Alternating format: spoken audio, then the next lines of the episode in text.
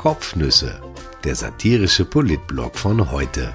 Geschrieben von Christian Nusser, gelesen von Christian Sinemus. Heute ist der 5. Mai 2020.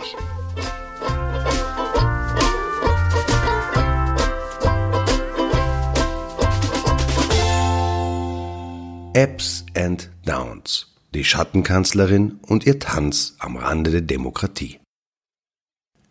Liebe in Zeiten von Corona. Auch schwierig. Jetzt haben nicht einmal mehr die Smartphones miteinander Sex. Man legt zwei nebeneinander hin, nichts funkt, gar nicht. Kein Flirt, kein Augenkontakt, tote Hose. Dabei schien das mit der App des Roten Kreuzes anfangs eine interessante Idee zu sein. Für Datenschützer vielleicht nicht so, aber für alle anderen. Also vermutlich war es schon auch für Datenschützer eine interessante Idee, aber eher im Sinne von, die App interessiert sich so für uns, dass man als Interessierter vielleicht besser die Finger davon lassen sollte. Nicht alle Datenschützer waren dieser Meinung, aber einige. Es war irgendwie wie bei den Virologen. Das evidenzbasierte Meinungsspektrum war recht breit gefächert. Aber Stop Corona sollte uns von Nutzen sein. Die App speichert, wen wir getroffen haben und wer sich in unserer Nähe aufgehalten hat. Freunde, Arbeitskollegen, Familie, auch Menschen auf der Straße. Wenn jemand aus dieser Gruppe erkrankt, dann werden die anderen automatisch verständigt. Anonym natürlich. Echte Namen scheinen nicht auf. Kernstück ist der sogenannte digitale Handshake. Also man muss nicht mühsam eingeben, wen man alles über den Weg gelaufen ist. Das Smartphone macht das von alleine. Im Umkreis von ein paar Metern werden alle erschnuppert, die Stop Corona installiert haben. Also theoretisch. Theoretisch sollte diese App also funktionieren. Die Regierung setzte eine Zeit lang darauf. Jetzt ist sie eher Schmähstart, was sonst nicht zu ihrem Portfolio gehört. Das kann am mangelnden Sex liegen. Ich habe das schon erwähnt. Nicht bei der Regierung natürlich, sondern bei den Telefonen. Wenn man also ein iPhone hat, dann findet der digitale Handshake weder digital noch analog statt. Es klappt überhaupt kein Handshake sagen mir Menschen, die sich ehrlich bemüht haben und ihre Geräte miteinander verkuppeln wollten. Sie endeten wie die Mütter von Söhnen, die bis ins fortgeschrittene Alter daheim wohnen. Das Hotel Mama gibt es offenbar auch für Smartphones. Man holt sich also die App aus dem App Store, das geht flugs. Dann muss man alles aktivieren, was sich nur irgendwie aktivieren lässt. Also Mikro oder Bluetooth, einfach alles. Die App muss auch aktiv bleiben, also man darf sie nicht schließen, sonst ist es mit dem Sex vorbei, noch ehe es mit dem Sex begonnen hat. Früher musste man manuell anwandeln, alle Kontakte händisch eingeben, aber in der neuen Version von Stop Corona gibt es eben den digitalen Handshake. Es genügt zwei Handys nebeneinander hinzulegen und zu warten, bis sich die beiden finden. Tun sie nur nicht. Nicht nach einer Minute, nicht nach fünf Minuten, nach einer Stunde, nach einem Tag. Beide bleiben Single. Es gibt nicht einmal einen One-Night-Stand. Monogamie in der Telefonie.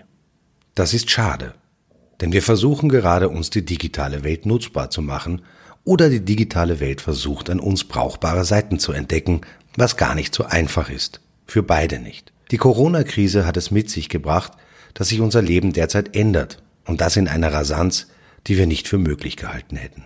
Beispiele? Die Österreicher galten bisher als Bargeldfetischisten. Nun zahlen bereits 40 Prozent mit Karte.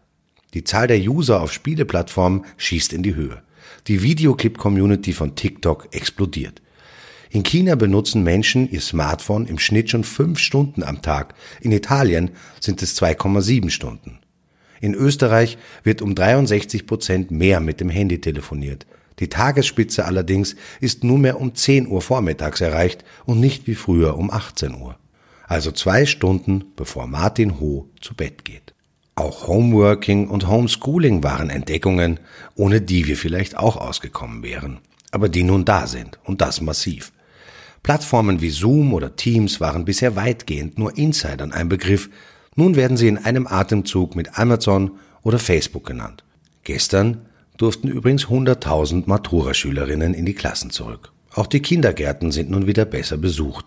Digitales und analoges Leben beginnen sich wieder miteinander zu verpartnern. Gut so. Während unser analoges Leben in den letzten Wochen verkümmerte, begann sich unser digitales Leben, sofern man es Leben nennen möchte, nämlich prächtig zu entwickeln. Jan Triono, CEO von Hutchinson 3 Österreich, goss gestern in einer Videokonferenz in Zahlen, was da im Moment passiert.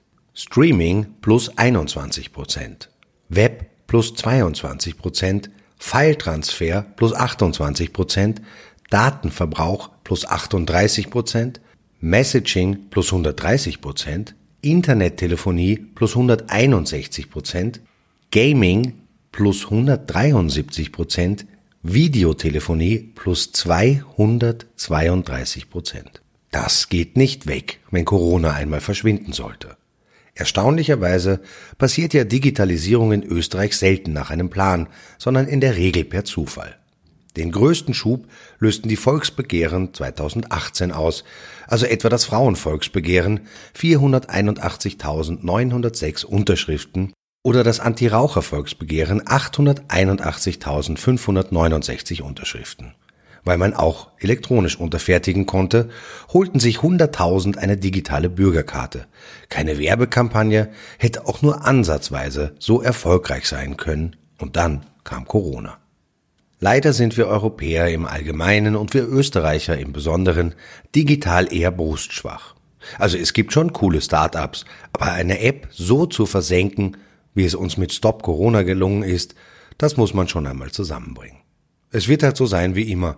Die USA-Techno-Riesen werden eine digitale Lösung für uns und den Rest der Welt liefern. Wir werden große Augen machen und unsere Daten weiter schön brav über den großen Teich schicken. Nützt ja nichts.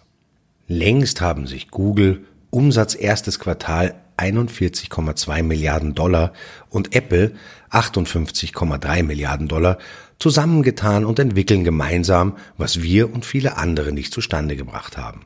Gestern tauchten die ersten Bilder und Infos auf, die Frankfurter Allgemeine Zeitung berichtete darüber. Wer jetzt die Beta-Version von Apples neuem Betriebssystem iOS 13.5 auf seinem Smartphone installiert, kann einen Schalter auf grün stellen. Noch tut sich nichts. Aber Mitte Mai zieht die Tracing-Technik dann in die beiden Betriebssysteme von Smartphones iOS und Android ein. Die lokalen Gesundheitsbehörden müssen dann nur noch dafür sorgen, dass lokale Apps an den Schnittstellen andocken und fertig ist die Warn-App. Es ist erst der Beginn. Wo immer Sebastian Kurz bei wichtigen Terminen im Inland oder auch im Ausland auftaucht, ist Antonella Mai Pochtler nicht weit. Die 61-jährige Managerin, die in Rom geboren wurde und einen italienischen Pass besitzt, berät den Kanzler seit Amtsantritt. Sie leitet Think Austria, die Stabstelle für Strategie, Analyse und Planung im Kanzleramt. Mai Pochtler ist Doktor der Betriebswirtschaft, hat in München, Rom und an der Elite-Uni in Cid Fontainebleau in Frankreich studiert. Fast 30 Jahre arbeitete sie für die Boston Consulting Group als Unternehmensberaterin, zuletzt als Mitglied des weltweiten Führungsgremiums, noch heute ist sie Senior Advisor. Die Boston Consulting Group hat tiefe Spuren ins Kanzleramt gegraben. Mehrere ehemalige Mitarbeiter des Beratungsunternehmens gehören zum Kurzkabinett und damit zum engsten Kreis der Macht. Mai Pochtler ist nebenbei Aufsichtsrätin in der Publicis Group SA Frankreich, der Generali Group Spa Italien, der Westwing Group AG Deutschland und seit 13. April der Pro7 Sat1 Media SI die in Österreich die TV-Sender ATV, Puls 4 und Puls 24 betreibt. Und sie leitet das Future Operations Clearing Board. Das Komitee bestellt das strategische Hinterland der Corona-Krise. Egal ob es um knappes Klopapier oder um die Frage geht, wie man Österreich wieder hochfährt. Mai Pochtler vernetzt Experten, berät die Regierung, erarbeitet Lösungen, bastelt am Wording. Sie ist Österreichs Schattenkanzlerin ohne sie geht derzeit gar nichts. Es kommt langsam in Mode, dass man uns über die Bande etwas ausrichtet. Vor zwei Wochen gab Kanzler Sebastian Kurz dem Newsender CNN ein Interview und verriet darin Details der Gastroöffnung. Nun meldete sich Antonella May-Pochtler in der britischen Financial Times zu Wort. Es kann mit an Sicherheit grenzender Wahrscheinlichkeit ausgeschlossen werden, dass Kurz nichts davon wusste. Ich glaube, der Kanzler wollte einen Testballon steigen lassen, denn es geht erneut um die Corona-App. Mai Pochtler redete nicht um den heißen Brei herum, sie servierte ihn, wie er war. Contact Tracing Apps, sagte sie in dem Interview, werden Teil unseres Lebens werden, Teil der New Normality, der neuen Normalität. Im Englischen klingt das irgendwie peppiger. Jeder wird ein App haben. Freiwilliger Zwang. Die App wird unser Immunitätsausweis, unsere Eintrittskarte in die Freiheit, unser zweiter Reisepass, unser Passagierschein. Wer die Krankheit durchgemacht hat, kann niemanden mehr anstecken. Wer das beweisen kann, der hat sein altes Leben wieder zurück, ohne Limit. Ich glaube, die Leute werden diese Kontrolle von sich aus wollen, sagt Mai Pochtler, und ich denke, sie hat recht.